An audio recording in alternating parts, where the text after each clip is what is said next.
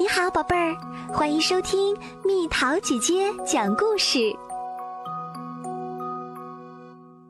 大熊有一个小麻烦，我有一个小麻烦。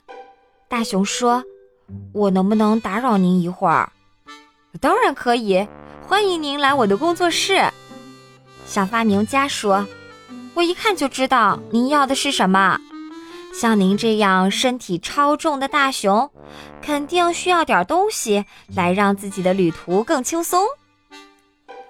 他迅速从墙上取下了一副小翅膀，把它绑在了大熊的后背上。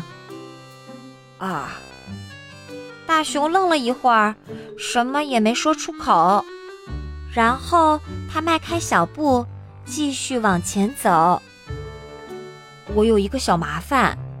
大熊说：“我能不能，请进，请进。”小裁缝招呼着：“啊，您已经有了这么一副漂亮的小翅膀，不过要是有一条围巾和翅膀搭配会更棒。”他熟练地做了一条长长的红围巾，用它围住了大熊的粗脖梗。啊！大熊愣了一会儿。什么也没说出口，然后他迈开小步，继续往前走。我有一个小麻烦，大熊说：“我能不能？”您不知道要选哪顶帽子？小帽商一边大叫，一边在帽子店里东翻西找。我这里有一顶帽子，就像是特意为您来打造的。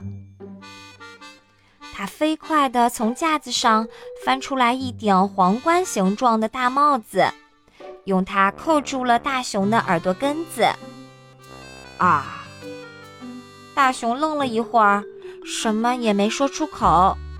然后他迈开小步，继续往前走。我有一个小麻烦，大熊说：“我能不能？”我的朋友啊！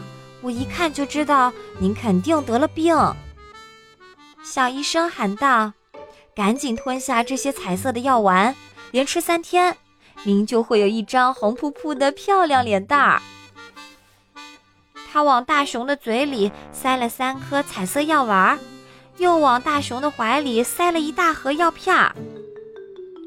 啊！大熊愣了一会儿，什么也没说出口。然后他迈开小步，继续往前走。我有一个小麻烦，大熊说：“我能不能？”我的流浪汉朋友，小贩说：“我知道您的日子很不好过，对您来说最需要的就是交点好运。那还有什么能比这个幸运坠更适合您？”他拿出一根项链，放在大熊的巴掌里。啊！大熊愣了一会儿，什么也没说出口。然后他迈开小步，继续往前走。我有一个小麻烦，我能不能？大熊说：“不用担心，不用客套。要配一副合适的眼镜儿，您找我就算走对了门儿。”大熊还没回过神儿，眼镜店的小验光师已经给他套上了一副红色眼镜儿。啊！大熊迈开小步，继续往前走。大熊走到一座小山上，停下了步子。他看看草地，看看原野，还有山脚下的城市。就这样，看了几个小时。他觉得有点累了。大熊卸下了他的小翅膀，摘掉了脑袋上的帽子和鼻梁上的眼镜儿，解开了脖子上的围巾和幸运项链，脱下了脚上的熊皮长筒靴。他还把手里装着蜂蜜的罐子和装着彩色药丸的盒子也放到了一边儿，然后他轻轻发出一声长叹。你怎么啦？他耳边的一个小声音问：“那是一只小苍蝇。”他正好奇地望着大熊的眼睛。别提了，没有谁乐意听我说些什么。我乐意听。小苍蝇说：“那么，究竟出了什么事儿？”我有一个小麻烦。大熊说：“我害怕独自一个睡在黑乎乎的山洞里面。可是，这周围没有一个朋友愿意和我一起住在山洞里。